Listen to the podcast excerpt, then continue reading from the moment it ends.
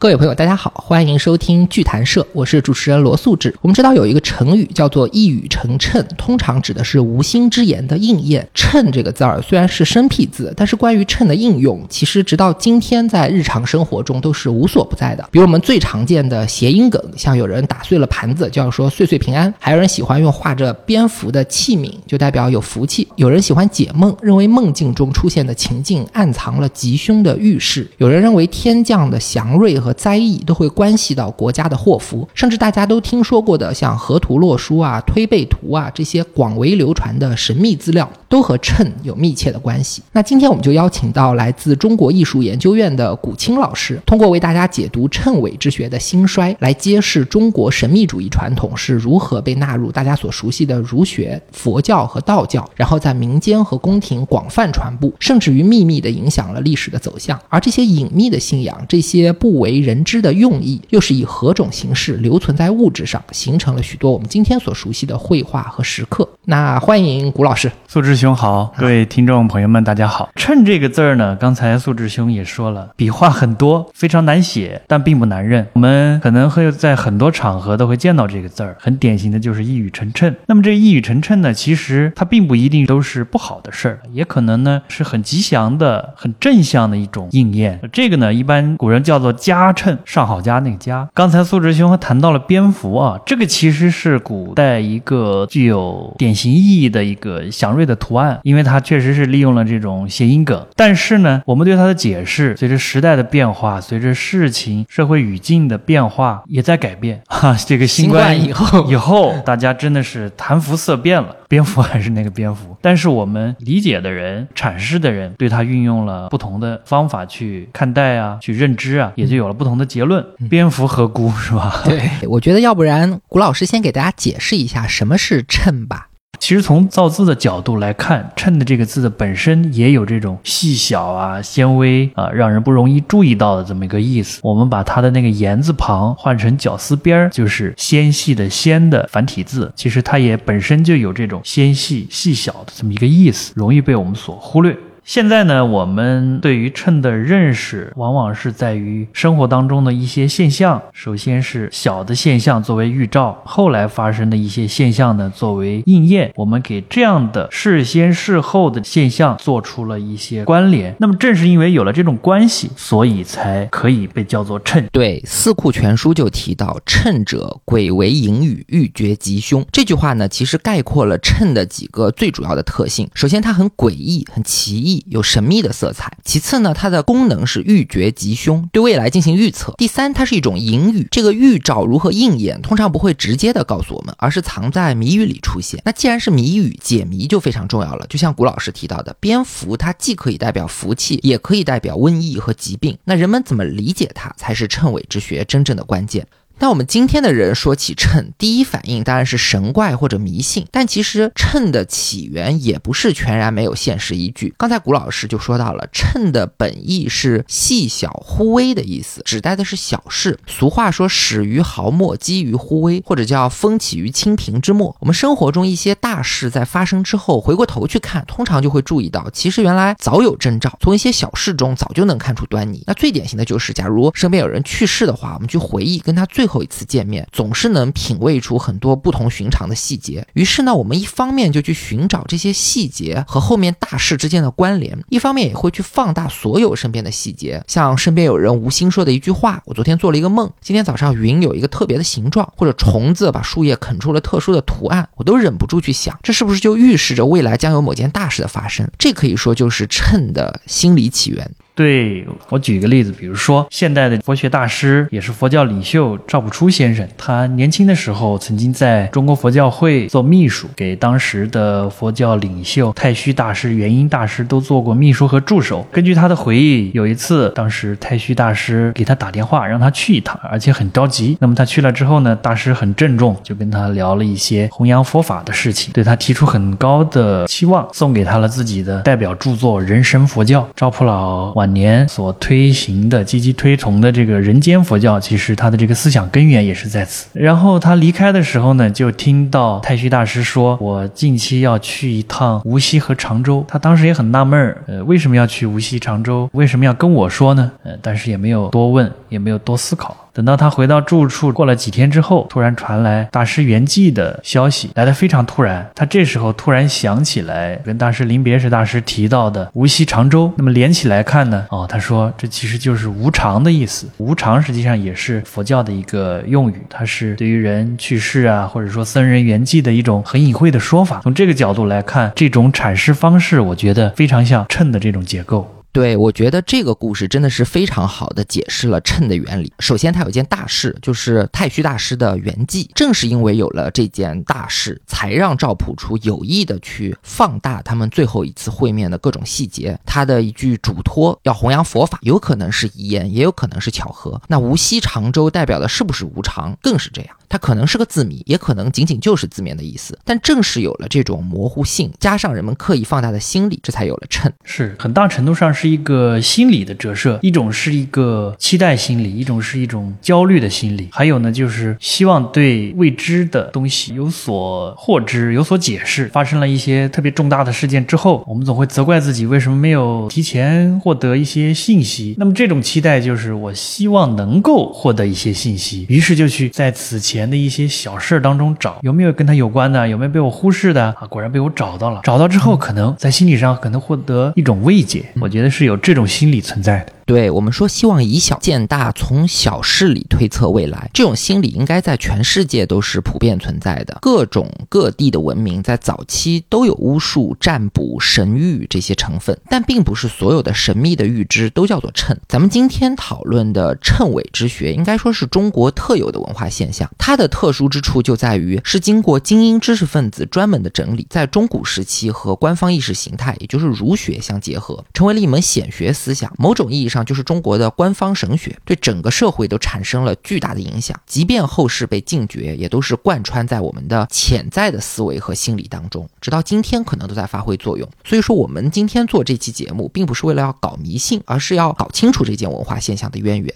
那么，咱们就回到秤本身来说吧。简单的讲，秤的形态呢，包括了像儿歌啊、诗歌、词牌、谣言、图画，甚至是一些祥瑞和灾异的出现等等等等，多种多样的载。载体都可以成为一个谜题，那破解的方法就包括了谐音、拆字、替换字、数学、解梦等等等等，也是多种多样。所以称的本质就是一个谜，它包括了谜面和谜底，但最重要的还是在于怎么解谜。那接下来我们就进入正题，请古老师按照时间顺序为大家介绍一下称的演变吧。那严格来说，谶是什么时候才出现的呢？真的是出现谶的这个事儿，应该是后人追记的。那么它最早可能发生在秦国，这秦穆公啊，有一次他生病了，好几天不省人事，最后醒来之后，告诉大家我去了一趟上帝那儿，上帝跟我说了一些话啊，说这个晋国啊以后将大乱，五世不安，其后啊还会出现一个霸主，但是呢不会年纪很大啊，很可能叫做为老而死，有这么一个谶言。当然这些事情都是后来才发生的，当时。时秦穆公说了这些话之后，有太史就记录下来了，以备后世争验。结果后来真的是发生了，比如说晋献公时期的这个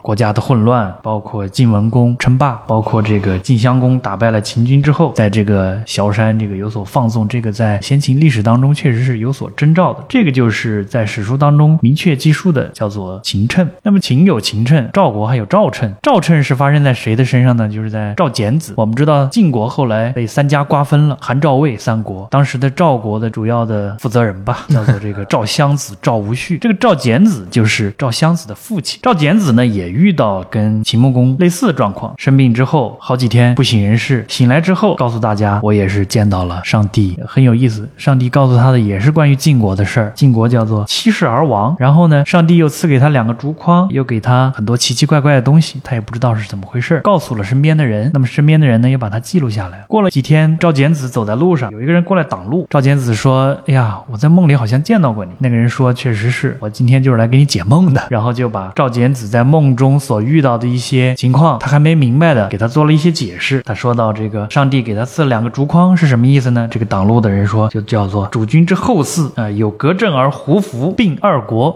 有革正，就是有改革的措施。胡服，我们知道历史上非常著名的赵武灵王胡服骑射，是吧？对，其实他说的就是这个事儿。并二国呢，讲的就是当时他吞并了这个中山国和胡地，然后。赵简子也是将信将疑，就把这些话记下来，收藏在这个内府当中。那么记录一些似乎有神秘力量和神秘信息的文字信息，把它收藏在内府，这也是保存谶的一个主要方式。因为他如果要公布的话，要宣扬的话，可能会引起一些动乱啊、动荡啊什么的。那么后来很多谶的出现，包括伪书的出现，其实都是内府知识的一些掌管人他们负责制造的。这个呢，其实故事很简单，但是我觉得已经包含了称呐、称尾啊，它的性质、它的起源、它的保存方式、它的制作方式、流传方式很多信息，这个还是很有一些代表作用。所以历史上能够明确的对称的记载，是从春秋战国时候开始的。这个时代的称呢，刚才说的秦称也好，赵称也好，我觉得还是很有古代巫术文明的特色的。因为首先得到神明提示的这个人都是国君，他不是普通人，可能一定程度上也说。明了王者才有的神性，上位者是可以通灵的。另外，内容也大多数和军国大事是有关系。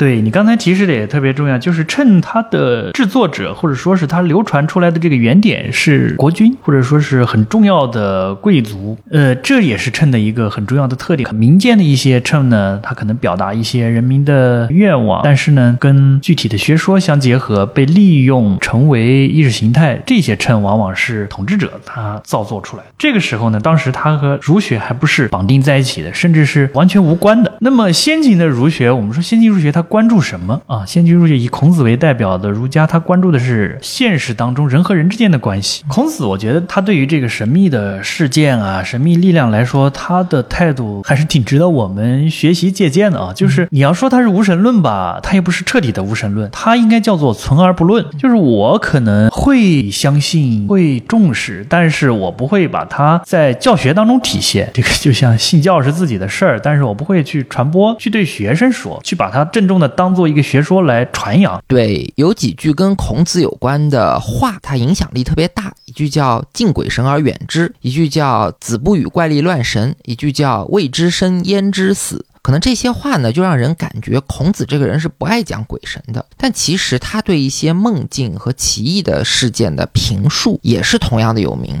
这孔子呢，我觉得他对于一些神秘事件的预示、预兆，或者说是趁的这种显现吧，他的理解、他的认知是特别悲观的。比如说，他晚年鲁国的国君打猎打到了这个麒麟，是按照后世的这个宣扬和阐释来说，多好的事儿是吧？祥瑞，祥瑞出现了。但是孔子特别悲哀啊，就说这个武道穷矣，他是这样的一个理解方式。他一些特别得意的学生死去的时候，离开他的。时候，他都会发出一些类似的这种感叹，比如说颜回死了，他说这个天丧于啊，老天真是要把我也带走了啊，我太痛苦了。然后子路死了呢，他也说天助于，老天要断绝我了，都有这样的类似的这种哀叹。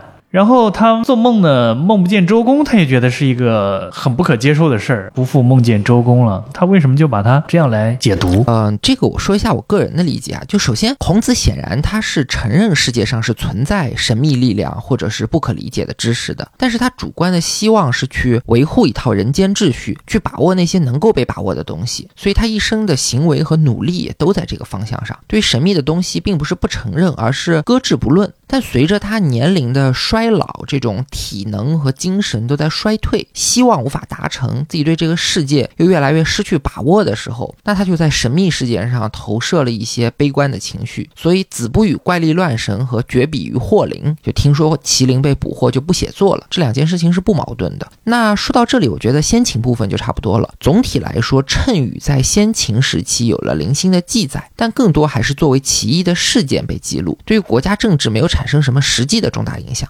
接下来我们的历史时期要进入中古时期，谶和政治的结合就开始紧密了。所以接着我们就先从秦朝说起吧。对我们说到秦，它是第一个大一统的这么一个王朝。秦它要解释自己的合法性，它需要怎么建构自己的意识形态？此前的思想资源可以借鉴的一个特别好的学说，就是这个所谓的五德终始说。那么五德终始说呢？后来我们说到五行相生也。好，五行相克也好，很多这种学说的这个源头。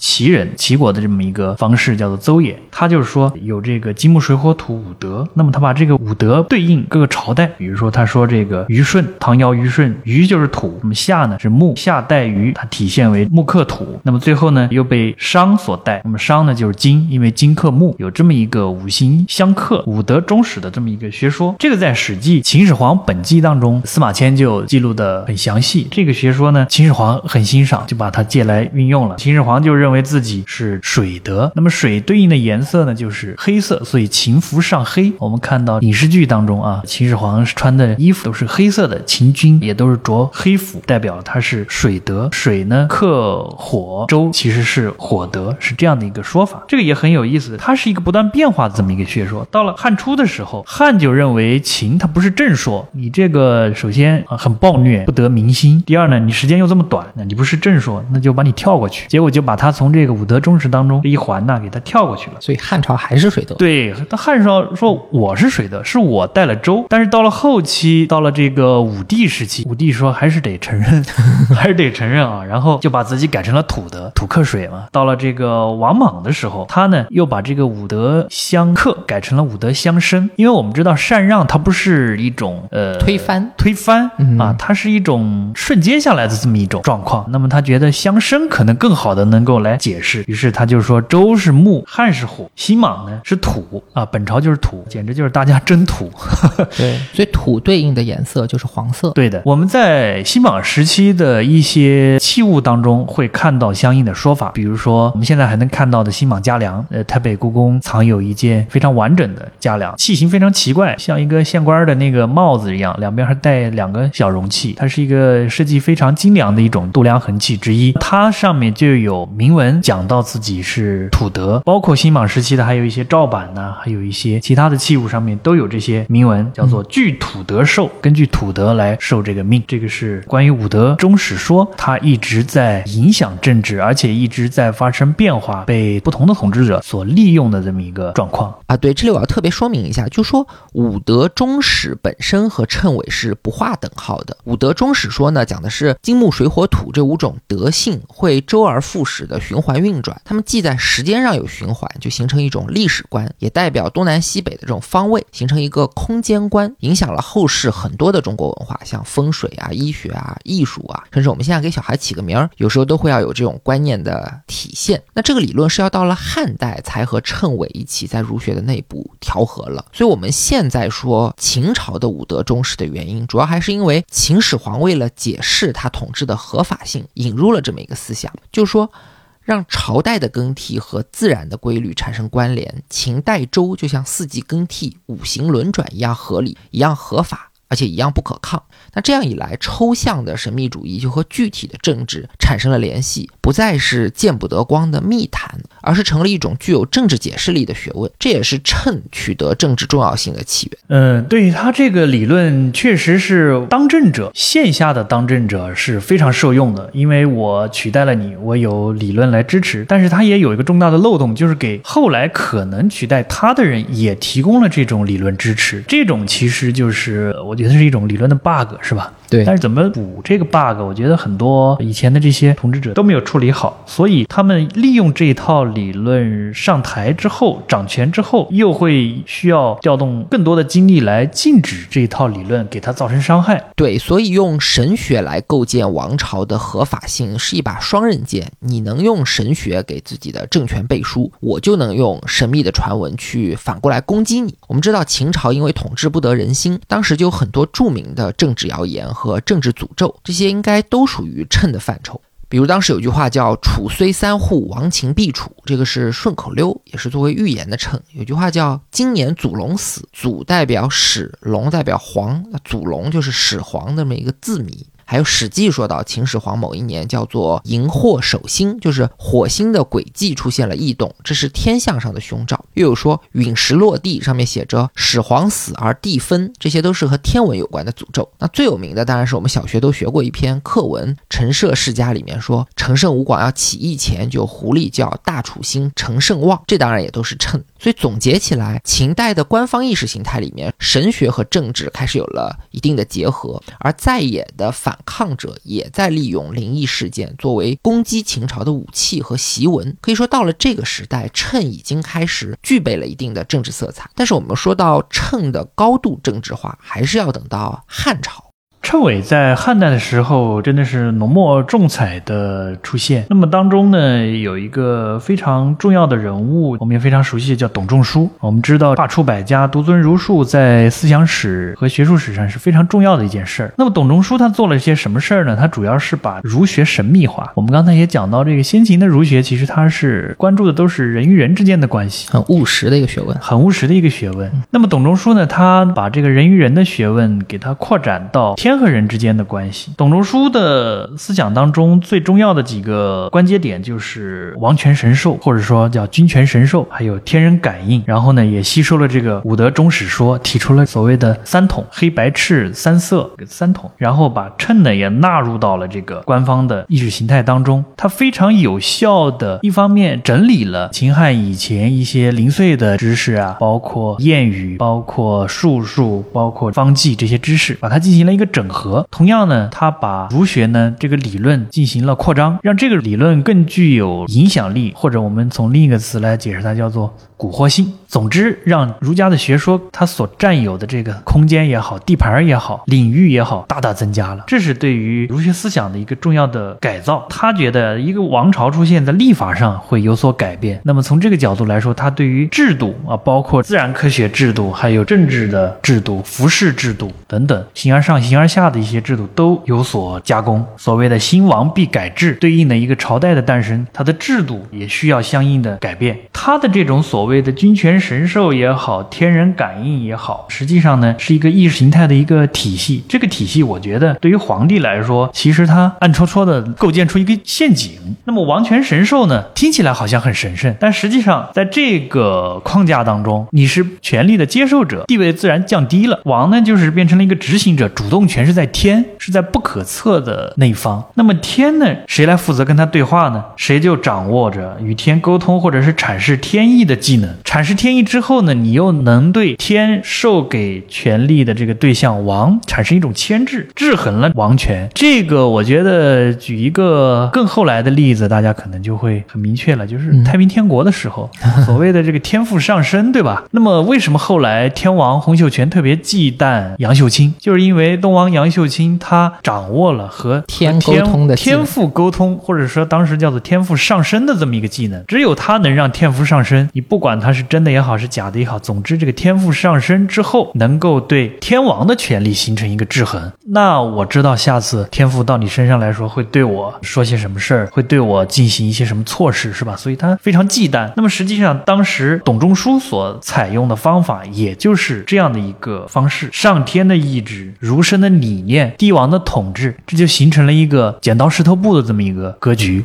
看来也是一个五行深刻的系统啊，也是这么样一个格局之后呢，儒学也就政治化了。所以汉武帝之所以能够接受董仲舒的意见，背后的动机跟秦始皇是一样的，也是在寻求一种对王朝合法性的解释。只是在这个解释里，皇权和神权更好的融合了，皇帝本人也被进一步的构建成了一种人神。对，刚才讲到这个合法性的问题，其实秦对于合法性的渴求是很大的，但是渴求更大的就是汉汉这个政权，因为汉它是以布衣得天下的，秦好歹它还有这个是。世代的贵族，世代的贵族，先王先公。汉代呢，他是刘邦，我们知道他是一个亭长，或者甚至说是一个基层公务员，基层公务员，而且带有流氓脾气的这么一个人。这样的人突然得了这个天下之后，他的合法性从哪儿来？他需要一系列的理论工作的建构，怎样把这个意识形态工作做好，成为了汉代前期啊历代的君王所要考虑的一件事儿。刚好到武帝的时候，以董仲舒为代表的这批儒生出现了，他们就利用了对儒。儒学的改造，在这个过程当中，帮助统治者把它的合法性解决了。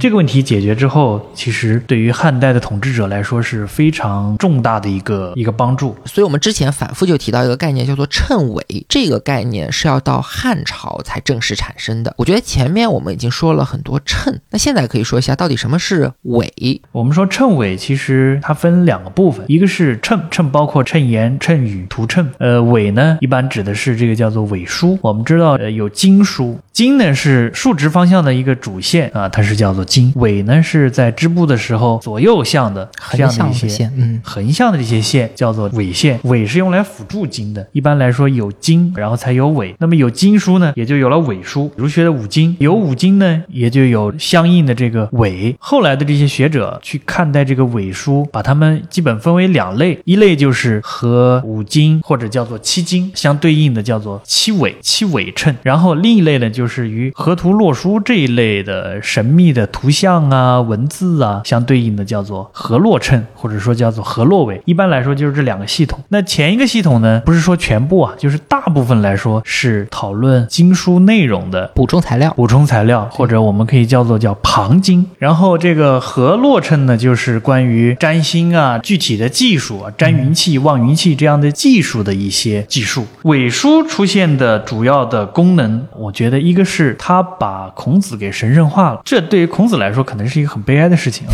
他是本来是很拒绝、很拒绝这一套的，结果却被神圣化了。我们在伪书当中看到的孔子就是无所不能，而且他是一个需要被不光是尊奉，而且是要被依附的这么一个对象、偶像。第二个作用呢，就是神化了六经，就是让这套哲学神学化。主要伪书的功能，它是从这两个方面对于经书产生影响的。所以伪书就是对先秦儒家经典的阐释。这些二次创作里包括了大量的政治神学的元素，从而把孔子和儒家经典都给神圣化了。那这么一来呢，儒学就从先秦那种比较现实的主张，变成了一种类似于神学的学问。对伪书呢，它造作的时代一般。是我们认定就是在两汉，不会早于西汉。但是古人为了把伪书神圣化，就说它是跟孔子有关的。这个说法本身的行为也是在造成，造成也是在让孔子变得无所不能、无所不知。孔子真的太忙了，要干的事情太多了。《隋书经济志》里面就讲，孔子续六经。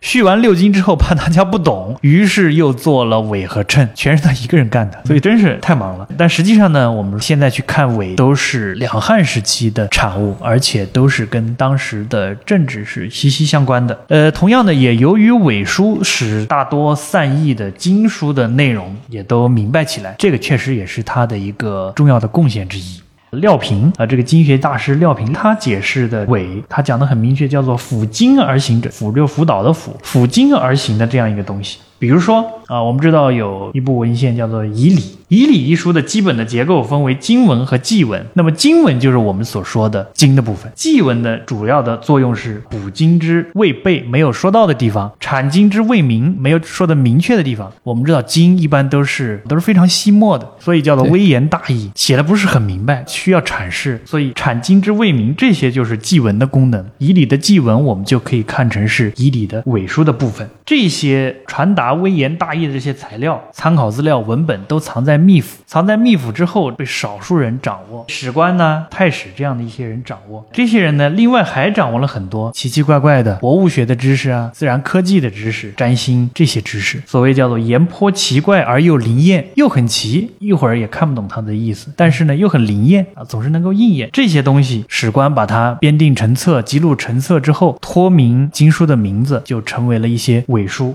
这个好事者杂集之？这好事者这个称呼，我觉得特别有意思，就把一些我们实在不知道是什么人、什么身份的人给他点出来了，而把他动机也说出来。他的目的是好事，好事啊，他可能并没有一个切实的一个目标任务，但是他有这个动机。好事者把它编辑出来了。那么到了这个西汉末、东汉初的时候，称和这些东西有结合在一起，所以西汉、东汉人说称和伪的时候，他是不太分的。比如说我们刚才讲到七经称，也叫。叫做七经纬，我们知道五经是吧？诗、书、礼、易、春春秋、乐，但是乐书已经亡佚了。后来人把《孝经》《论语》也给它加上去，叫做七经称。那么乐经虽然亡佚了，但是汉代有乐伟这样的书，乐伟这样的书呢，它取代了已经亡佚的乐经这部文献，成为了可能更具有权威性的一部。它实际上已经具有经的性质了。对，还有与尾相类似的，还有一个称呼叫做候，候鸟的候。我们看古人说这个占星，也经常说叫做占候。候其实也跟尾书相接近，汉代文献当中经常把候跟尾并称，比如《尚书》有《尚书尾》，还有《尚书中后》这样的书。皮希瑞还做过《尚书中后》的书证，也是很了不起的经学大师啊。尾后并称，然后加上图，加上称，成为了一个称尾之学特别杂糅。特别庞大的一个体系，来源也很众多，说法也有互相矛盾的地方，也有这个多书而一名的现象，也有多名而同书的现象。这个多名而同书的现象，就是很多不同名字的书，它内容都是一样的。造成这种现象的原因，还可能是他们都有同一个来源，同一个祖本，一气化三清啊，结果变成了很多附会的文献。总之是一个非常庞大的一个体系，它不是说只是在某一个领域，只涉及到某一个学科，只有一种功能，非常复杂，也特别有意思。后面我们很可能还会提到一些具体的一些书名啊、内容之类的啊，对。感谢古老师把儒家的经纬和称之间的关系给讲清楚了。总之是汉代的儒生在改造儒学、把儒学神学化的过程中，创造了称谓。具体来讲呢，就是把古代的各种神秘传闻、谣言、天文现象、祥瑞和灾异进行一种编辑和整理，并且和儒学里的经典进行对应，从而让称这种非主流的学问开始向经典靠拢，变得理论化和体系化。那么这个行为具体对汉朝的政治产生了多大的影响呢？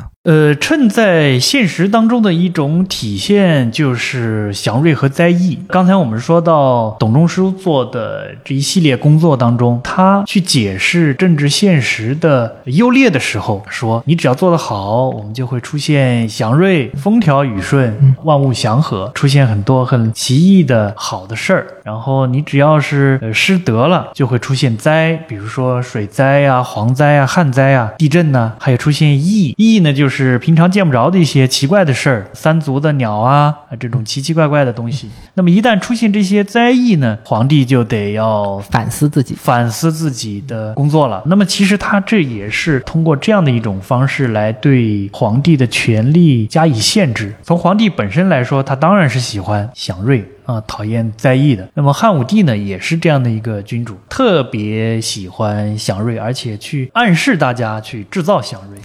呃，我们知道这个古代皇帝都会有年号。那么其实最早年号的出现就是在汉武帝时期。我们去看汉武帝他的年号，几乎都是叫做加称吧，都是很好的一种祥瑞的符号。比如他打猎获得了这个麒麟啊，那么改年号就叫做元寿，狩猎的狩，获得了一个宝鼎，古鼎。鼎，我们知道在古代是权力的象征，国之重器啊。那么他觉得这也是一个非常好的事儿啊，又改年号叫做元鼎，类似有很多。对，这里我要插上一句，我们前面就说到称就是谜，包括了谜面和谜底，但其实谜面不重要，谜底也不重要。解谜才是最重要的。同样是捕获麒麟，在孔子看来，这个就预示了世道不好了。所以李白说叫绝笔于获麟嘛，他不写作了。但是在汉武帝那里呢，抓到麒麟，他感觉是说我牛逼大发了，所以上天要降下一个祥瑞，告诉世人我这个神权代理人干得相当不错。为了纪念这件事情，他不但改年号叫元寿，甚至还专门发行了一种货币叫灵趾币，就是麒麟的脚趾。对，这个也是称的一个特别有意思的一个特点，就是谁来解释它，如何去解释它，这个特别关键。如果我们用这个谜题来看的话，就是一个谜面，它可能有很多种答案，或者是叫做谜底，谁的谜底更有效，这个也是特别有意思的一个现象。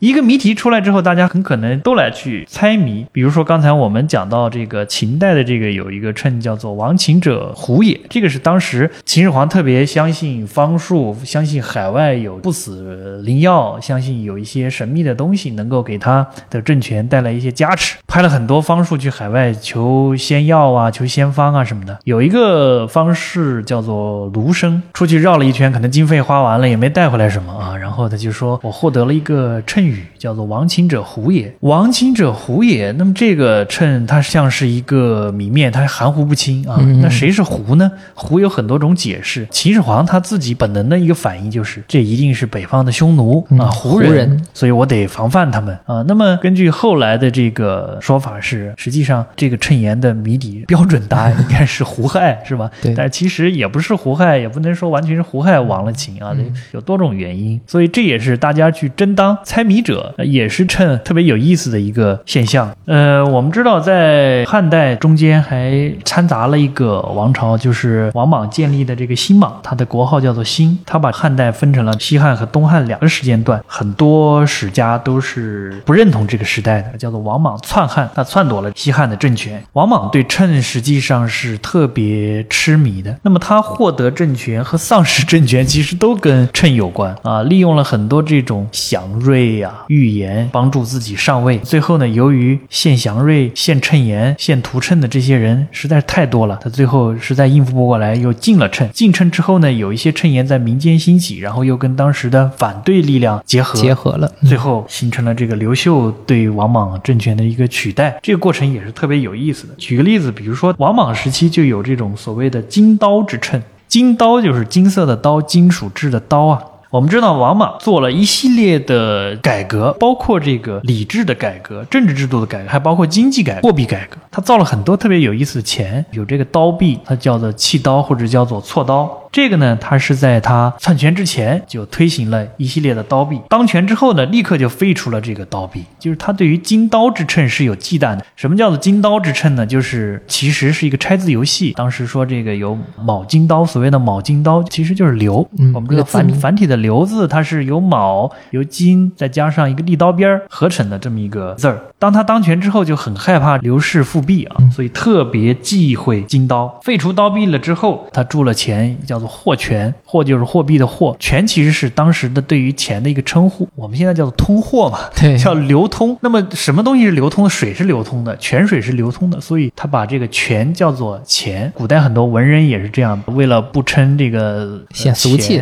显得很俗气，叫这个恶毒物啊，叫做权，雅一点的称呼来称呼它。来源就是在这儿。那么货权呢，最后竟然也成了一个称。我们把这个货权拆开来看啊，那个货字其实它是真人两个字，真假的真啊。嗯。然后的这个泉呢是白水。我们知道取代王莽政权的刘秀，东汉政权的建立者，他是南阳白水乡人，所以他这个要避免金刀，结果没有避开。白水也是非常有意思的一个现象，当然也有一些戏说附会的成分在里边。但是在当时，这是人们的一个切实的一个认知，就是认为确实是这样，事实就是这样。就人们普遍相信这个，虽然没道理。相信金刀之秤也是非常有名的一个秤，它影响了中古很长的一段时间，从汉代一直到隋唐时期，这个金刀之秤不断的以各种形式和反叛力量和一些改革力量产生关系。当当时还有另外一个伪书提供的一句谶语，这个呢是给刘秀的上台起到了很大的积极的帮助作用，就是河图谶之一，叫做河图赤符符啊，里面就讲到这个刘秀发兵补不到。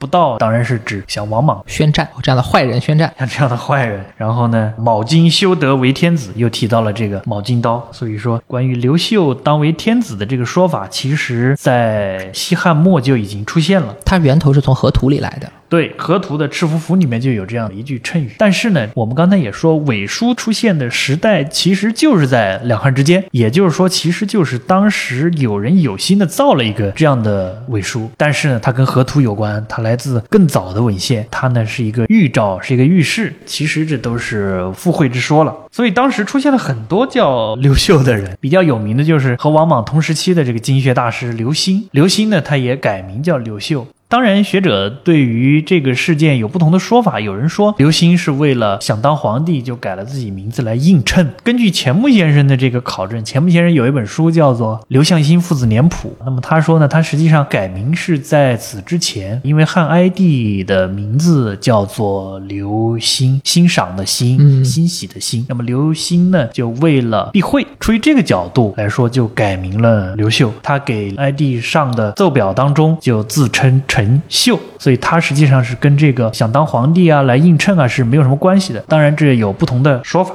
但是不管怎么说，因为当时的人都相信河图谶里的那个预言，所谓刘秀发兵补不到，卯金修德为天子。于是很多有意逐鹿天下的人都会利用传说中刘秀的名号来起兵。所以从某种程度上来讲，这一个刘秀当上皇帝是一种偶然。但是某一个刘秀成为皇帝，正因为有这个河图谶的存在，可能冥冥之中它其实是一种必然。对，说明这些谶语它是切实影响到了现实的政治。如果说我我们说这迷信的话，那它只是在街头巷议当中发挥一点很小的作用，作为一个耳识之言呢，作为一个茶余饭后的谈资。但是它确实参与到了这种王朝更迭、王朝改变的这种史实当中，这个就特别有意思了。如果我们从今天的角度来说啊，所谓科学的角度来看啊，就是刘氏又是因为他身负众望，是因为他兵强马壮，是因为他有实力，所以他才能够取得地位，能够取代王莽，跟这些谶语都是没有关系的。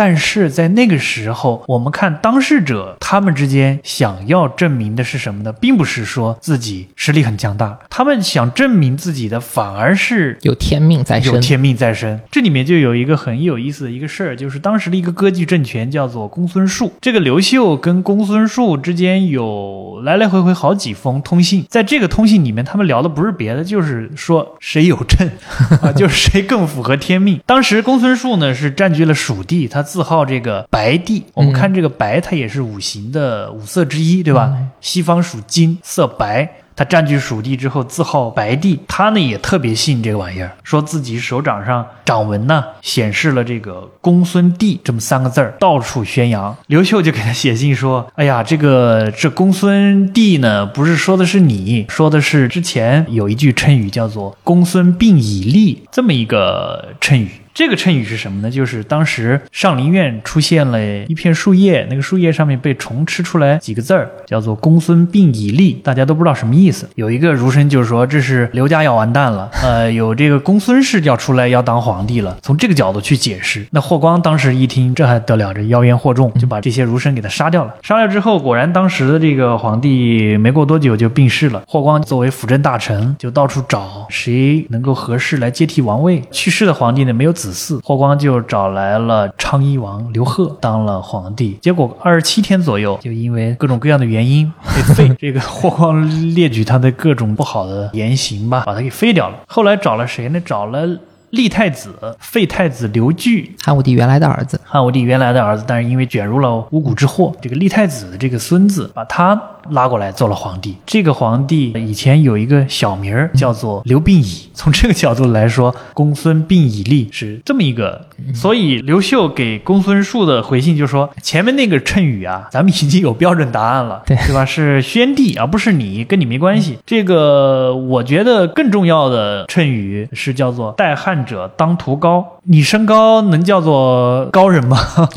在在信里面竟然是讨论的是这些东西。对对对，呃，就你这个样子，你也能说自己是代汉者吗？代汉者当图高，这个特别有意思。当然的当，糊涂的涂，三点水，高低的高，当图高这三个字合在一起是没有任何意义的。但就是这个没有意义的词，它是天命里要代替汉朝的人。其实从上面刘秀和公孙述的通信故事，我们就能看出两汉之际谶纬之学有多么深入人心。两个割据势力的领袖，他们写信讨论的并不是什么军国大事，而是谁身上有天命。那句话叫什么？不问苍生问鬼神，真的是这样。代汉者当图高，它到底是什么意思？它其实也是在伪书当中的一句话，《春秋伪》当中的这么一句莫名其妙的话。刚才我们说这所谓叫语多奇怪而多应验，是吧？对，这种特别奇怪。你怎么解释都可以。但汉者当涂高是一个特别典型的一个谜面，多个人去参与解读，而且把自己对号入座的这么一个谶语，它跨越了两汉、三国、魏晋很长一段时间，特别流行。由于它特别模糊，所以解释它的人就特别多。当时蜀中的就有学者就说，这个当涂高啊，它的意思应该是魏魏国的魏，因为什么呢？因为魏就是巍巍峨，巍峨嘛就是高，而且呢，本身这个魏的意思就是大大名大爷，然后这是一种解释啊，说魏。我们知道董卓死了之后，他的两个部将李傕、郭汜作乱，那么李傕作乱的时候，也有人拿这句话来给他对号入座，就说。图即图也，糊涂的图啊，就是路途的途。当途高者，阙也，就是在这个大路上面突然看到一个高的东西是什么呢？是城阙。阙是什么呢？就是你李傕、阙绝也用这个谐音梗，谐音用来解释。这个李傕呢，也成了所谓的代汉者当涂高的一个解谜者。最有名的一个解谜者呢，应该是叫袁术。袁术我们知道他确实是称帝的，称帝了，称帝的，在这个寿州这个地方，袁术当时也动了这个歪心思，他也想到这个谶语，他就说：“吾字公路。”啊，我的表字叫公路，原树。我们看这个树的这个繁体字，它是行人的行的那个拆开赤处加成的，中间加一个树。树的本意是大路的意思，跟道路有关，所以它字公路。他说我字公路，正应其称，就应了这个当涂高，当涂嘛。对，路就是涂，路就是涂，所以呢，他也是这个所谓代汉者当涂高的一个竞选者，竞选者也是牺牲者。对。这个谶语一直到这个西晋的末年还在发挥它的作用。当时这个刘渊父子攻陷了这个洛阳，永嘉之乱就开始了。当时幽州有一个军阀叫做王俊，他说我爸爸有个表字叫做楚道，楚就是那个处理的楚，道就是道路的道，这不就是当涂吗？楚道就是当涂吗？就跟刚才说祖龙就是始皇一样，语义互转了一下，大概就是用字法当中的转注了，特别有意思。就说这个楚道就是当涂，所以呢，我应该代汉，而且你这个刘渊的政权叫。做赵汉，那我取代你，我不就应了这个谶语吗？所以这个这个当时就是说，代汉者当涂高，他的影响力还是特别大的，他的社会接受度也特别高。我们刚才讲到刘秀，他为什么特别拥护这个谶语？说你难道是个高人吗？第一个言下之意就是说，我们都认这个谶语，这个谶语是有效的。第二个言下之意就是你不符合。其实这还有第三个言下之意，就是我符合。为什么我刘秀符合呢？因为当时有术士或者说儒生跟他说：“你刘秀的名字就是当涂高的意思，因为你刘秀的意思是抽穗儿开花的这个谷物，节节高，这个谷物长得特别高了。这种谷物呢长在道旁，你就是当涂高，所以他这言下之意说还是应该我来代汉，有这么一些特别有意思的阐释在里边。啊，当涂高这个字谜理论上是可以有无数解的，因为它本身没有意义嘛。但是只有你代汉了以后，你才拥有对当涂高的最终解释权，所以。从这个意义上来讲，有些称，只要相信的人足够多，它就一定是准的。对，刘秀建立东汉之后，一般的解释说他是特别好这一口。史书里面有的说法叫做宣布图谶于天下，就他做了一些官方的一些行为，把图谶、谶纬给他推广开来。但实际上，我们应该看到这个背后。就是谶纬之学在当时已经特别流行了，而且在两汉之际深度参与到了王朝更替的这种军事活动、政治活动当中。这么流行，难道还要你宣布吗？还要你皇帝去宣布吗？所以他这个宣布的意思，我觉得应该是删定，他钦定了一些有效的谶，有限的公布了一些谶。这些有效是对谁有效？对我有效。一定公布的是那种对我。有利的称谓，他真正宣传的其实是这种自己删定啊、整理啊、规制好了的东西。而且我们从后来的这个史实也可以看到，对于东汉统治没有利的，或者说是特别容易被反叛者、反叛力量利用的，都被他禁了。而且呢，诸侯王一旦造作图谶，你去自己捏造一些不是他颁布的那些图谶呢，基本上都是在图谋不轨，受到的处置也是特别严厉的。所以这个本质也是一个神学解释权的问题。是所谓。宣布屠谶于天下，就是说宣布我有屠谶的解释权，应该是这样的一个从这个角度去理解。呃，接着我们可以说一说两汉之际，谶除了是宫廷高层斗争的政治资源，它其实也是民间反叛的思想武器。那这就可以说到汉末的黄巾起义了吧？对我们知道，黄巾起义在汉末是一个非常大的一个事情。首先，它是矛盾的集体爆发，而且它对于后来三国的形成也是一个前奏。我们看三国，一定是从黄巾开始讲起。那么，黄巾起义它有它的口号：“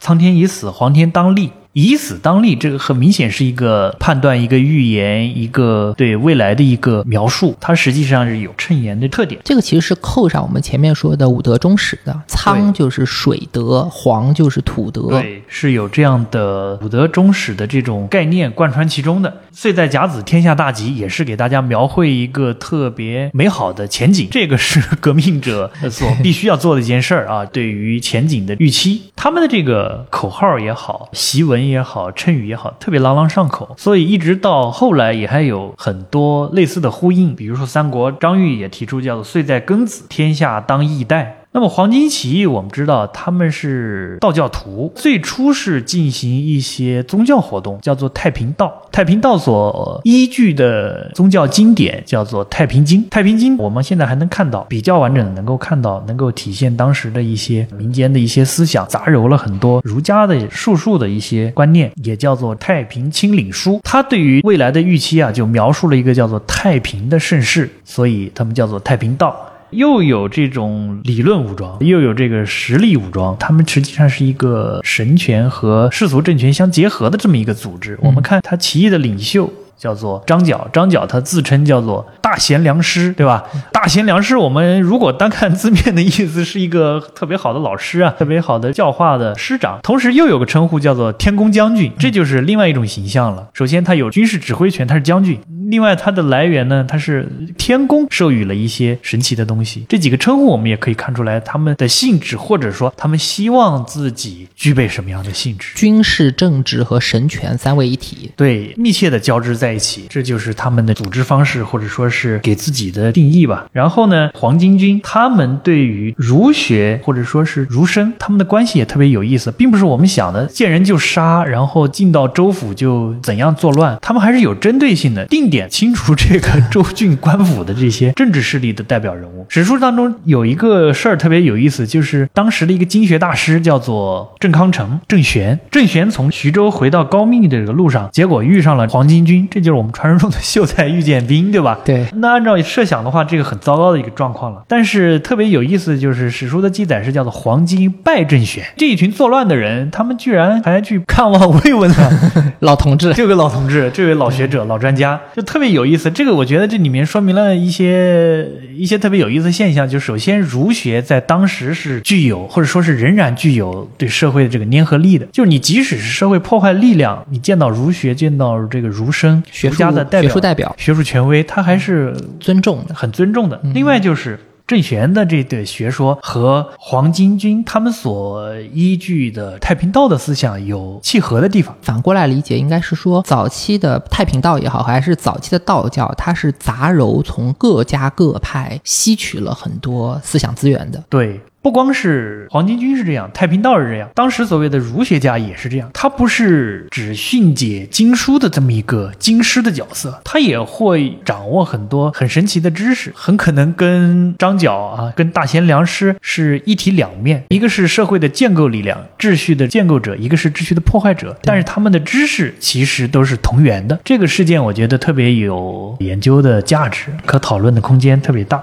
可能正是因为称在两汉实在太流行、太深入人心，所以王莽要利用它，刘秀要利用它，黄巾起义也要利用它，甚至后面三国的割据到了称帝的阶段，也有很重要的称谓出现。因为三国最重要的事儿就是三足鼎立，三足鼎立它不光是三个军事力量的割据，而且是三个政治政权的对立。皇帝，我们这个中国至少有三个自称皇帝，或者说是被尊为皇帝，至少有三个。那么蜀的政治合法性在哪里？在于他的宗室的身份，所以他一直还是称啊汉啊，我们现在叫蜀，其实他当时自称是汉。所以在刘备的认知当中，那我当然是正朔，只不过我没有什么军事力量，或者说军事力量稍弱。所以他称帝的一个核心的前置条件，就是他宣称汉献帝已经被害了。是，而魏的合法性筹码就在于所谓的接受了汉献帝的禅让，虽然只是一个形式，但是他完成了这个形式，完成了这个制度，也是非常有解释效力的。其实魏代汉理论上来说是能够解释的，合法性应该是最强的。但是最奇怪的就是孙权哦，吴这个政权的成立，如果。说吴要寻求合法性的话，我估计他可能也会想到当年孙坚获得传国玺的那么一个事件。当然，后来因为这个事件也获得了杀身的结局，给孙氏造成了特别不利的影响。孙策把传国玺献给袁术，换来了实际的军事力量，在这个基础上，后来做大做强，把这个吴国建立起来了。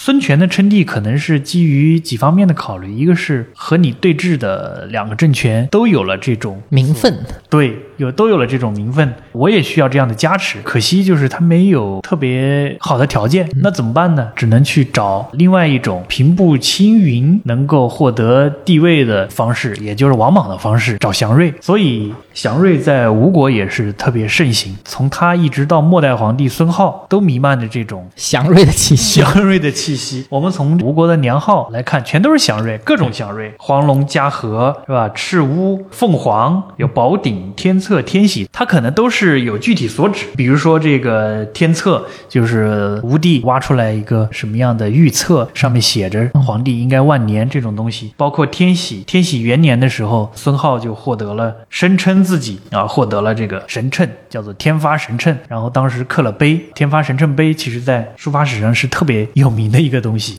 也叫做三段碑，它一共有三段。它其实跟我们现在理解的碑的形制是不一样的，它是三个矮矮的、圆圆的，像大型的石鼓一样的这种东西，它不是我们现在理解的那种长方的那种竖立起来的那个碑。这个天禧元年立的这个天发神秤碑呢，其实就是吴国各种祥瑞的学说言论也好的一个集大成的一个体现，一个物质实体的一个载体。这个东西，但是历来大家对它的评价都是把它归于妖妄。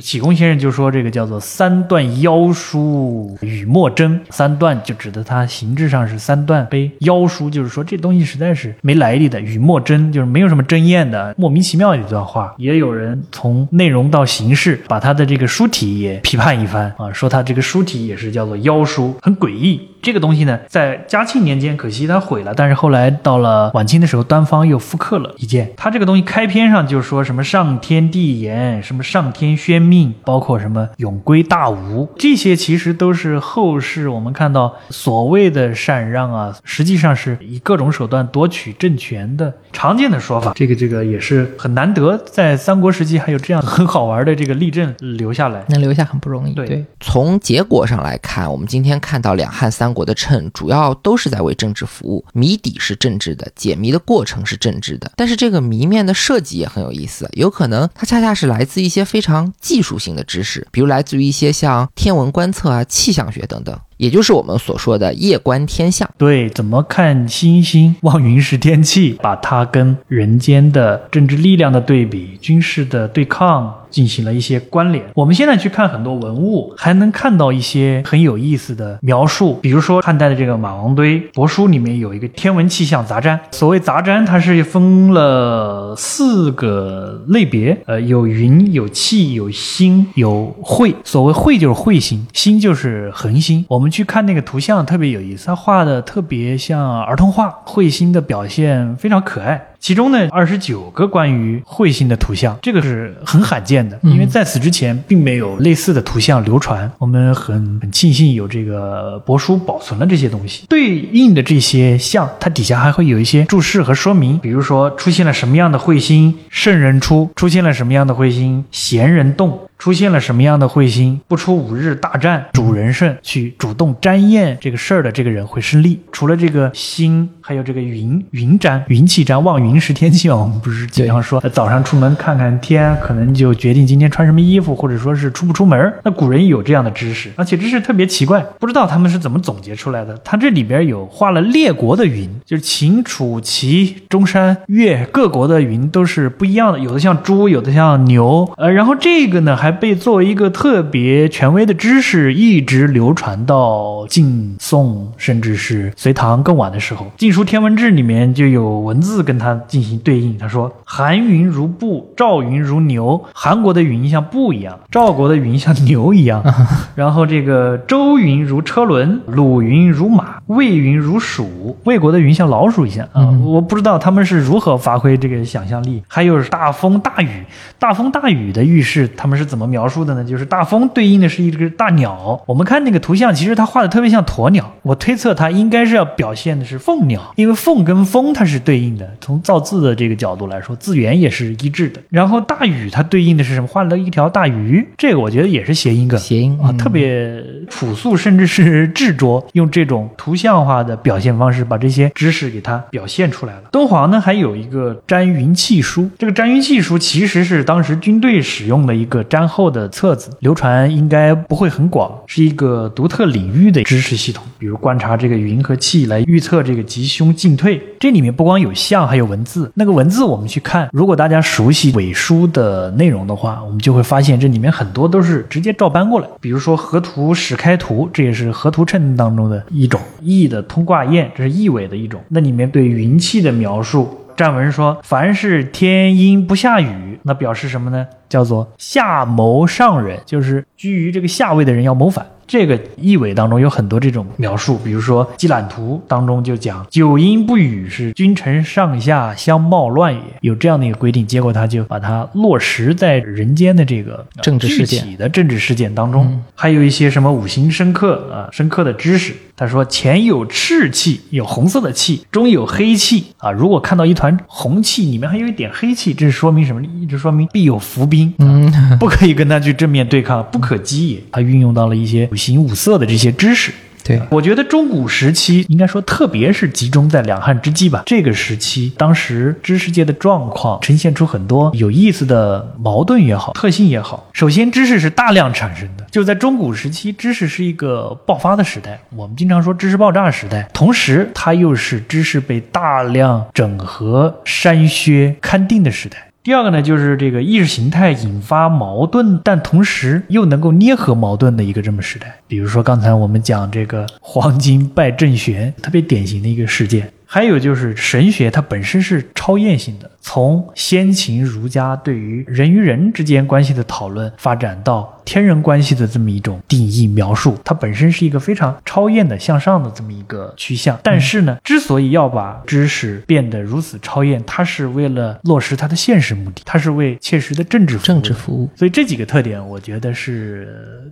特别应该注意到的，呃，那么以上我们就把谶纬在两汉三国这段时间的情形做了一个大体的介绍，特别是这段时候知识和意识形态的发展特点，古老师刚才已经做了很精彩的概括了。简单总结谶纬的部分，就是说，随着儒学在汉朝的神圣化和神秘化，成为官方意识形态以后，谶也在这个阶段完成了它的经典化、理论化和体系化，并且和儒学的经书相结合，发展出了谶纬这样一门。专门的学问，从宫廷到民间都被极为广泛的接受。如果说春秋战国的谶是神话，那两汉三国的谶就是政治。那么到了接下来的南北朝，谶又发展出了什么新的面貌呢？对，我们知道南北朝时期，不光佛教已经进入中国了，而且已经产生了特别大的影响，特别有群众基础。佛教它作为一个外来宗教，怎么中国化？其中一个特别有意思的标志就是它和谶纬的结合，就是佛教居然也跟谶发生了一些关系。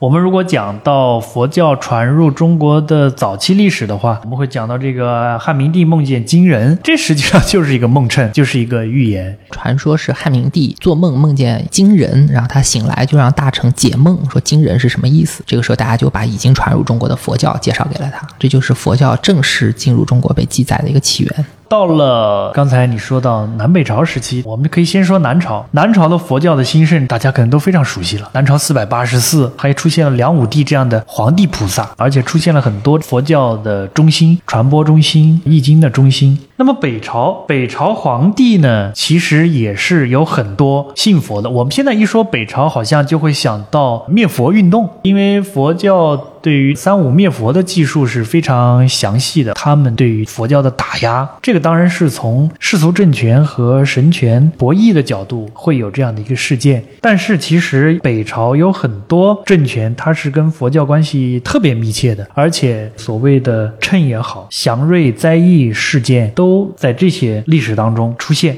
比如我们讲到这个北齐的高阳，那么高阳他本身是一个东魏的权臣，他以权臣的身份来取代了政权，这个进阶的这种经历就特别像王莽，他需要利用一些神圣的说法为自己来背书。在建立了这个新王朝之后不久，高阳就开始了他的表演，一个什么表演呢？就叫做布法烟泥的一个仪式。这个仪式根据史书的记述，不止出现了一次。他干什么呢？他把自己头发解散铺在地上，然后请当时的宗教领袖吧，就是法上，从他的头发上踩过去，那这个仪式是干什么呢？那我们现在看来好像一头雾水啊，嗯这个是自我作践吗？其实是模拟佛经当中所说的燃灯佛给释迦牟尼佛受记的这么一个过程，让法上来扮演燃灯佛、过去佛，把自己呢定义为释迦牟尼佛，或者说是转轮王，代表新生或者是未来的权力的主持者。那么燃灯佛受记呢，就表示了合法性的转移，通过这种形式或者说是仪式来告诉大家，我是合法的，我的出现跟这个转轮王治国天下大治这个是有对应关系的。他之所以要这样做，我觉得这里有一个前提，就是佛教的信众一定非常多，而且大家对于佛经的燃灯佛受记的这个传说一定非常熟悉，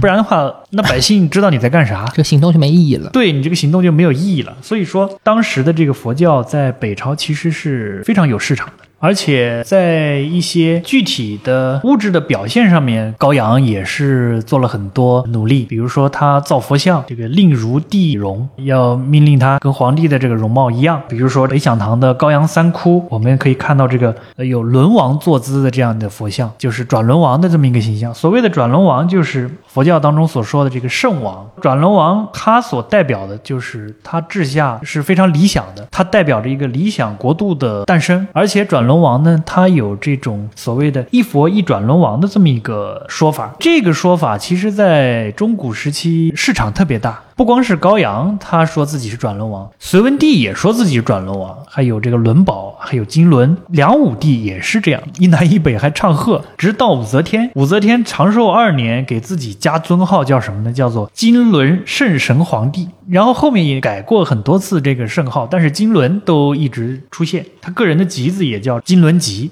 所以说这个转轮王的称。也是特别有影响力，而且是实际影响了现实的政治。南北朝一直到隋唐，随着佛教在中国的大流行，趁这么一门我们的传统艺能也开始跟佛教结合，从佛经里面去找素材了。佛经说转轮王下生就代表理想国度的诞生，于是呢，统治者就开始主动映衬，制造一些事件，表明正是在下，我就是转轮王。但我们之前也说到了，用神秘主义给自己背书，其实是一把双刃剑。你统治者可以说自己是转轮王，来标榜自己的合法性，那民间的反抗力量就会出现弥勒来推翻你的合法性。对，为什么要燃灯佛设计？因为燃灯佛代表着过去。那弥勒为什么成为了一个很重要的信仰，跟政治产生联系？就是弥勒他是未来佛，代表未来世界的，代表未来力量的，代表未来光景的，炙手可热的这么一个形象。所以当时很多起兵，这个这个造反对抗也好，他们也很多利用了弥勒的信仰。弥勒的信仰呢，被这个别有用心的人利用，说是新的势力一定会取代旧的势力。孙银刚先生，孙银刚老师就发现，他说这个由于弥勒信仰的广泛传播，出现了一波 以弥勒下生为口号的起义高潮，就可见当时这个信仰已经特别深入人心。对不然的话，你是不会具有这种蛊惑性和号召力的。而且呢，值得注意的是，这些以佛教救世主为名的起义领袖，他们都姓啥呢？都姓刘，这也是特别有意思。跟卯金刀那个对，就是卯金刀的这个谶，刚才我们也说，它是一个特别长久的这么一个称言。甚至呢，只要你有质疑这个卯金刀的念想，你就不会被镇压。比如说孔融就是因为这样，孔融因为质疑称帝者不必姓刘，说天下者何必卯金刀，他实际上真正获罪的、嗯被诛杀的原因是因为他说这个话，这就说明这个称言的影响力特别大，而且是会被各种势力所利用。对，这里我补充说明一点啊，弥勒信仰代表的是一种从天而降的拯救，或者叫来自上天的审判吧。所以弥勒身上是有救世主和审判者的意味的。根据包括季羡林先生在内的学者们的研究，这种崇拜呢，可能起源于五六千年前的古代印欧人，然后从伊朗逐渐扩散到西亚、印度乃至于全世界，影响了包括密特拉教、婆罗门教、佛教、犹太教、基督教等等等等很多很多宗教。也有学者指出，弥勒和基督教的救世主弥赛亚在语言上上是同源的，所以到了中国，弥勒信仰也就土洋结合，跟我们的谶语结合到了一起。因为弥勒是拯救者，还有末世审判的意思在里面，所以揭竿而起的造反者特别喜欢去印这个谶，宣称自己就是弥勒下生来拯救这个末世，对世界发出审判。这种情况在历代是非常常见的，一直到清末，一直到白莲教的时候都是如此。所以这也引出了一个非常有意思的现象：转轮王降世代表的是盛世，代表理想国度已经出现了；而弥勒和弥赛亚的降临代表的是末末日，代表世界的崩坏。但恰恰在历史上，转轮王和弥勒经常同时出现，也就是说，一些人眼里的盛世，往往是另一些人眼里的末日。这是我觉得非常有趣的地方。对，刚才你说的特别对，转轮王和弥勒，他对应的人群好像 很不各有侧重，对吧？好像政治家们更青睐于转轮王，这个我觉得跟他们这个形象本身代表的意义也是有关的。转轮王他是一个什么形象？他是个圣王。如果你以圣王的形象去从事造反事业，哈，这个好像也不太合适，因为他在佛经当中的描述是圣王一出，天下大治，然后他所到的地方香气弥漫，然后各种场景特别美好，他就不是一个造。是一个造反的、破坏、颠覆、改换的一个概念，它是一个正向的、积极建构的这么一个概念。那弥勒他不一样，弥勒他是一个救世主。所谓救世，就说明现在我们所处的这个世已经需要救了。为什么需要救？就是他腐败，他不好。审判和拯救是两面一体的。对，所以反叛者特别喜欢利用弥勒，邪教也好，反叛力量也好，他们都会宣扬这个末世，对吧？对。而末世呢，它是种种的不好，种种的不安，种种的动乱，种种血腥。但是有一个人把这个全都收拾了啊！挽狂澜于既倒，对吧？扶大厦于将倾，是有这样。的一个救世的人，那么弥勒呢是这样的一个形象，所以这个形象特别适合。那说到这里，我们就可以看出来，谶在南北朝的发展一大特点就是和宗教，特别是跟当时盛行的佛教产生了结合，一些佛经的典故被改造成谶语，得到了政治上的应用。但其实这个阶段，谶和宗教还有一个关联，就是传教的时候，他们也需要用到谶语。对，传教的过程当中，很多传教士都会利用神秘的技法。我们现在看高僧传的技术，有很多僧人几乎就是变戏法的，在哪个君主面前表演捉个蛇，然后降个龙什么的，念个咒语就会下雨啊，就会打雷啊，其实都是术士。我觉得宗教在传播的过程当中，多多少少都会利用这种所谓的神秘神秘的力量也好，神秘的技术也好。我们今天讲秤，我想到有一个僧人，他的名字当中就带有这个秤字，叫做昙无谶，或者说叫做昙摩谶。因为它是那个拿摩的那个摩，这都是跟音译有关。这和尚他是跟那个北凉的领袖沮渠蒙逊关系很密切，当然也帮他译经，也帮他预测一些事儿。根据一些僧传的记述啊，说他有时候也预测不太准。还有一个跟谶有关的僧人叫做刘萨诃，姓刘，毛巾刀，对，又是毛巾刀。当时他有一个著名的应验，就叫做凉州瑞相。凉州我们知道它是指代地名，所谓瑞相就是它有个预言，在某个山上会出现佛像。如如果是我们所处的是一个不好的时代，它不会有头面啊，它只会以无头的形象出现。他做了这样一个预示吧，果然在他圆寂之后多少年之后，凉州地方就出现他所描述的瑞相。也有一些学者研究中古时期有一些宗教人士，一些和尚啊、史书里或者把他们叫做妖僧，也说他们姓刘，也利用了一些宗教方面的传说谶言。其实根源呢也在于刘萨诃这儿有这样的研究。从北魏到隋唐时期。很多姓刘的人搞事儿，统治者一见到姓刘的都紧张、心惊胆战。对，直到开元的时候，唐玄宗的时候，还有反叛者说李家要完蛋啊，刘家欲兴。呃，有意思的是，这个反叛者自己不姓刘，他还利用这个谶语，这个就说明他的这个流传之广。我们知道一个很有意思的例子，就是杨贵妃的哥哥杨国忠。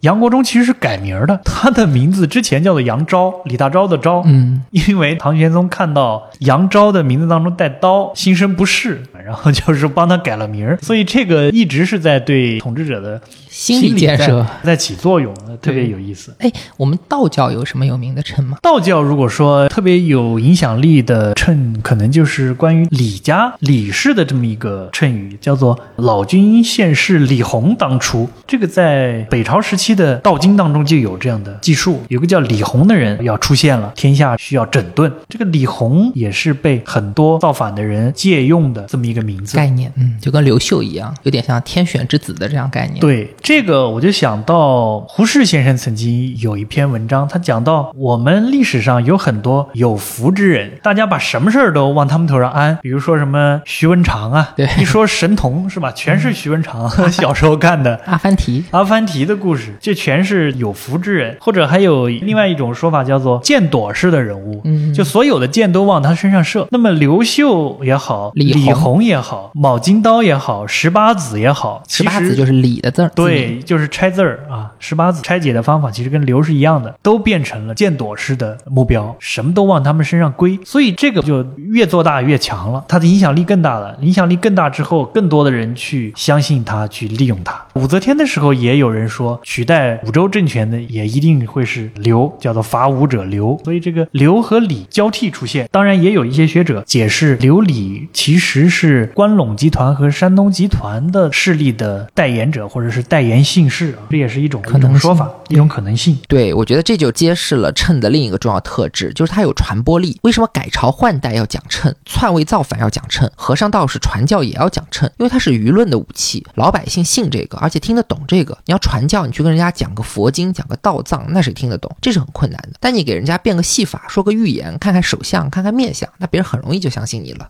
对，从这个角度来说，称它是一个特别能够有效传播的一种文体啊，它是一个可以说是一个传播学的概念。对对对，以前古人就说这个言之不闻，行而不远。你那么晦涩，你尚书不可能人人都掌握，因为它太佶屈聱牙了。但是可能尚书尾，你选那么两句话，而且是有这种押韵的性质，有这种绕口令儿的性质的，它可能就会传播很远。刘秀发兵补不到，可能听两遍你就记。记住了，它能够非常有效、非常广泛的进行传播。那么佛教刚传入中国的时候，它需要和本土的一些宗教来争夺市场、争夺信仰者，怎么办呢？看你那边什么技术有效，怎么吆喝能够大家更好的接受，我也来学习。所以佛道实际上在这个过程当中互相学习，说的不好听叫做互相剽窃 啊，包括这一些学说，包括这些技术，其实互相都有借鉴。这个也有很多学者有很多研究专注。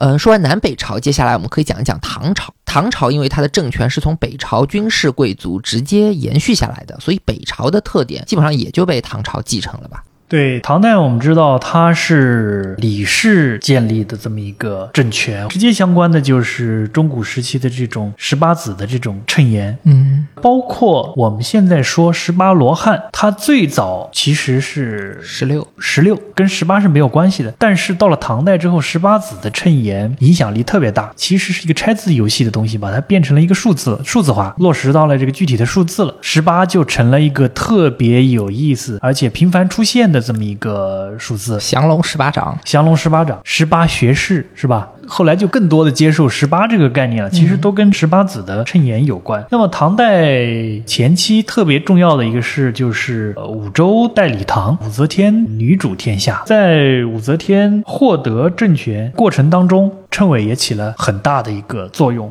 武则天获得政权大概十年之后，她写过一段话，讲到这样，叫做。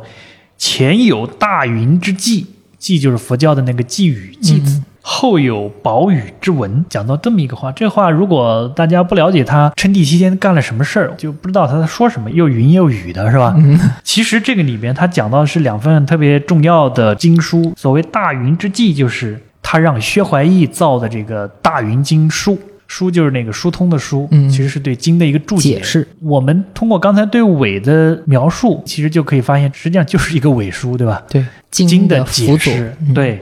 他为了说明这个大云经后面的这个宝雨之文呢，其实就是当时菩提留之在译宝雨经，在这个在译的过程当中，译经的过程当中，他加入了很多他需要加入的东西，就是能够帮助说明掌握政权合法性、合法性的这么一些东西。那么大云经书里面说什么呢？比如说有一个王，王的夫人名曰护法。解释为什么叫大云经，就是叫做神皇母临万国，子育兆人啊，就是像母亲一样的这个养育天下人啊，是什么样的德行啊？叫犹如大云，大云覆盖了这个世界，这个世界这样的一种描述。里面还说，以女生当王国土者，所谓圣母神皇。那么后来他一些这种给自己加尊号啊，都体现了这个说法。大云经书里面就引了很多谶，用这个暗语的形式引用了很多谶，讲到了罗刹力士王头戴昆仑山，从地中涌出，描述了这个现象。这个现象呢，其实在宝语经当中也提到了山涌的内容。山涌其实就是，我想应该就是由地震引起的一些山洪啊，或者山体滑坡这种灾害。这这个按照对于祥瑞灾异的理解，这当然是灾异。灾异确实是在武则天当政之前和当政期间发生了这样的事情。在这个垂拱二年、载初元年，新丰县和万年县就有山涌。这个怎么面对、怎么解释这个现象啊？你不能说它是灾异，你说它灾异，你还怎么当皇帝，对吧？嗯。那么他们这批人怎么说呢？就说这个东西啊，是跟《瑞印图》当中关于庆山的描述是符合的。庆山就是有个作家叫安妮宝贝，是吧？有个别名叫庆山，就是那两个字儿。那两个字儿在一些谶纬当中，对。于这个庆山有一些描述。他们说这实际上是庆山，说明什么呢？就是德茂，德行很好，而且好的都冒出来了，都就是这种溢出了，溢出了，茂盛的茂，其实它是意思就是这意思，太好，充沛到山体的滑坡了，从地涌出，这多么。形象的一个 体现啊，对对，所以从这个角度来解释，在译《宝语经》的过程当中，他们就将这个解释成佛教的圣山奇舍绝山。奇舍绝山就是这样一个形象。为了确定这个祥瑞，武则天甚至把新丰县就改名为庆山县，同时大赦天下。这里面我们也第一个就看到，呃武则天对于祥瑞她是非常渴望。第二呢，就是她的政权需要大量的借重这些祥瑞。第三个呢，就是对于祥瑞还是灾异的解释权特别重要。我可以把这个灾异解释成祥瑞。这种做法在武则天时代还反复出现。还有一个例子，就是九世二年的时候，三月份下大雪。三月份下大雪，就是春天的末尾了。这当然是一个很不正常的天气现象。那么当时出现这现象之后，宰相苏味道就说：“这好啊，瑞雪！”带着一批百官就去朝贺。朝贺呢，然后结果碰到了这个御史，叫做王求礼的。这王求礼的本传当中记述的这个事儿，就王求礼说：“你这是灾异，你们不能去道贺。这三月。”怎么能叫瑞雪呢？那春天打雷能叫瑞雷吗？苏味道就不理他，执意要去觐见御史王秋礼，就怒斥他们，当庭怒斥这个人非常耿直。然后因为这个事情，武则天就罢朝了。呃，这个事儿当然史家对他的记述是为了要表现王秋礼非常耿直、刚正不阿、刚直不阿，品行特别好。但实际上从另一个角度就反映出来群臣的这种政治立场，他们的政治立场，或者说是大多数人被武则天认可的大多数人，他们的反应和心理是怎么？就是一旦出现一个什么特别的事情，首先我们是要把它认作为祥瑞。对，这其实都是所谓武则天造神运动的一部分。武则天她同样也是为了增加自己的政治合法性，给自己做了这么一个神圣化的塑造。那她身边的大臣也就竞相迎合，把像什么山体滑坡啊、晚春下雪啊这些灾情或者反常天气，就硬说成是祥瑞。而且佛经里面本来没有的称，我还可以自己造。刚刚古老师说了，他可以给大云经写注解，给宝雨经搞二次翻译，在翻译的过程中呢。去夹带私货，把一些对于自己有利的信息给加塞进去。所以为什么我们现在看古代好多政治预言、政治的秤那么灵验、神乎其神？其实没有什么了不起，也就是有的人别有用心，刻意伪造；有的人愿意捧场，把黑的说成白的，无非就是如此。其实说到这里，我们也就可以联系上传说中可能是最知名、最有影响力、被历代的大师、神棍、政治投机者和小说家无尽渲染的一本政治预言书，也可能是谶纬的代表之作，叫做《推背》。背图了，推背图特别有名。大家如果说到民间的预言、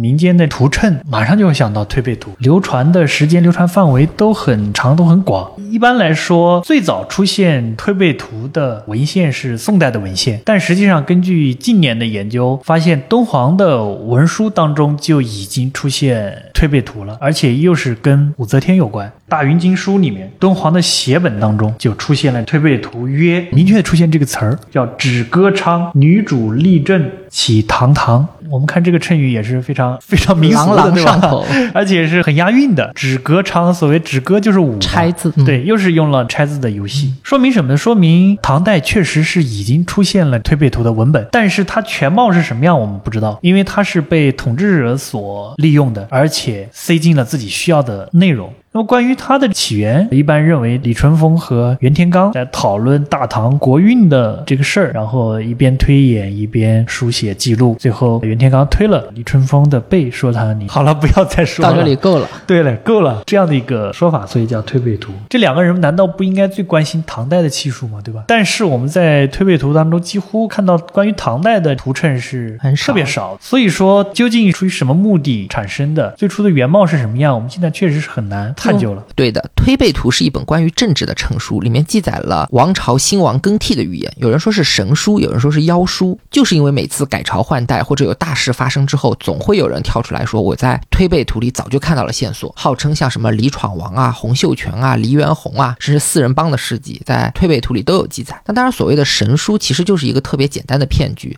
它的灵验一方面是来自于刚才说的好事者附会，更主要的还是事后的编造。说起来呢，其实推背图的流行非常早，刚才说到，在武则天时代的大云经书敦煌写本就已经能够看到了。早期来看，推背图的版本更多是长短不一的杂句、顺口溜的这么一个感觉。后来在流传之中，渐渐的变成了五言或者七言这样比较规整的衬诗，还产生了图像、图文结合的这种形式。所以，所谓推背图，其实存在海量的版本。每当大事发生之后，我就再编造一个版本。推背图的神话就是这么建立起来的，而且。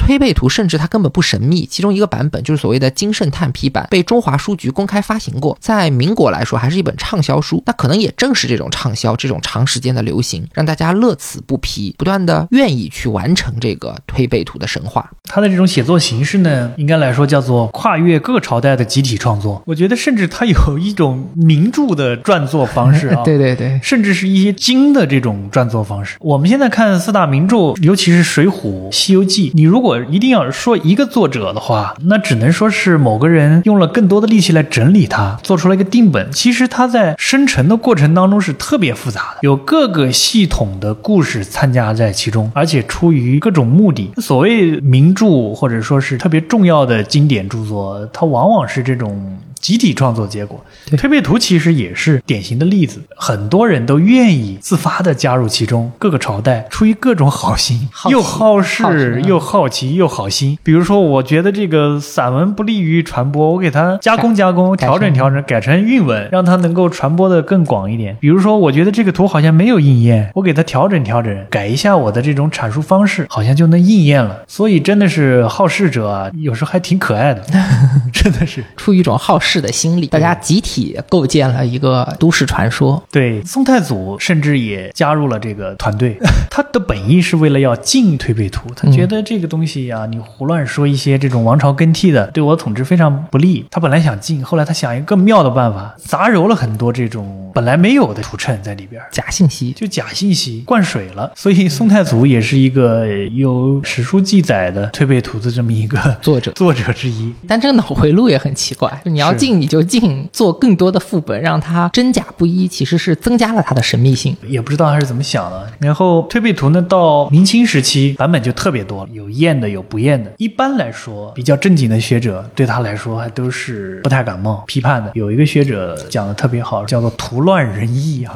当时莫解，后则皆知，要你有什么用？当时我们都看不懂，后来已经发生了，我们才去知道。他说这有什么用呢？不如焚之啊！他说这个，我觉得他挺好的概括了谶谶的特点。他真的是当时解不出来解不出来。然后事情发生了，哦，呃有一点马后炮的意思。最终解释权归当权者所有。所以他这个虽然是一句表达不满的话，其实也揭示出了这种文体的一种本质。本质对对，好的，那到目前为止，我们把趁在唐朝的情况也讲完了，主要讲了它在武则天造神运动里的作用和最有名的谶书《推背图》的来龙去脉。我们这期的节目叫《谶纬兴衰录》嘛，其实说到这里都是在兴，一直在兴，包括谶的起源、谶的发展、谶怎么被汉武帝开始和儒学吸收利用，在宫廷民间广泛传播，然后到了唐五代，它已经是一个全民普遍接受的文化现象了。相关的资料我们在敦煌可以看到大量的留存。那到这里时间也差不多了，节目的尾声，我们应该简单的说一说谶纬的衰落。谶其实是在宋朝开始被排除在官方意识形态之外，可以说是戛然而止，非常的突然。是。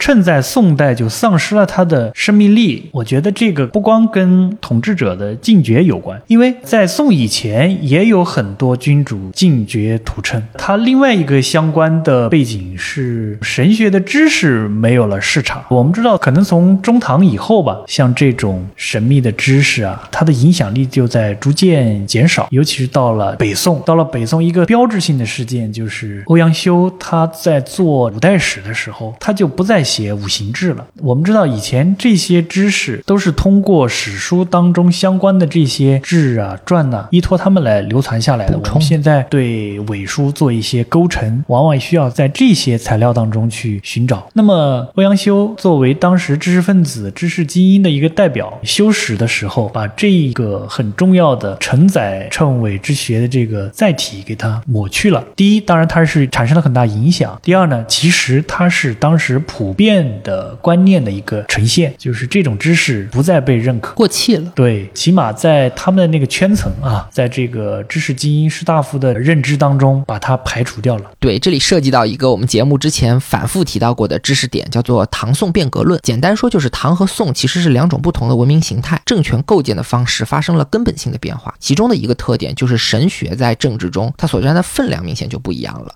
宋朝以来，文官阶层、精英知识分子掌握了。政治权利，所以他们也反过来对儒学进行二次改造，或者叫做去神学化的改造，去推崇一些更为实用的经典，比如说四书。而谶纬一类神怪的知识，也就在这个过程中被清洗掉了。当然，像古老师说的，这种倾向不光体现在经学，也体现在历史学上。对，如果要是从意识形态的角度来谈这个问题，就是宋以后的意识形态政权的合法性呢，来源已经变了，它不再需要神学的加持，而是需要吃人政道德的道德的绑定。这个道德实际上是跟天关系不是很大，它是人世间的一套法则。那么这个是中古以后很长一段时间的这个王朝的政治伦理啊，基本伦理。好的，非常感谢古老师。那宋代的谶纬，我们今天在节目里就仅仅是稍稍提及一下，先不展开。因为从宋朝开始，中国的政权构建发生了变化，不再需要神权加持，谶也就从国家意识形态中被排除了。但这种排除并不代表着谶的消亡，人们在潜意识里对不可知命运的期待和惶恐并没有减弱。所以从宋朝开始，一直到今天为止，谶它其实是从台前转到了幕后，变成了一种隐秘的狂欢。后世的谶有多发达？比如说四大名。著我们知道，《水浒》里说鲁智深叫遇林而起，遇山而富，遇水而兴，遇江而止，这个是谶。《红楼梦》里贾宝玉在太虚幻境看到遇事金陵十二钗的这种命运的图画和诗，这个也是谶，图谶和诗谶。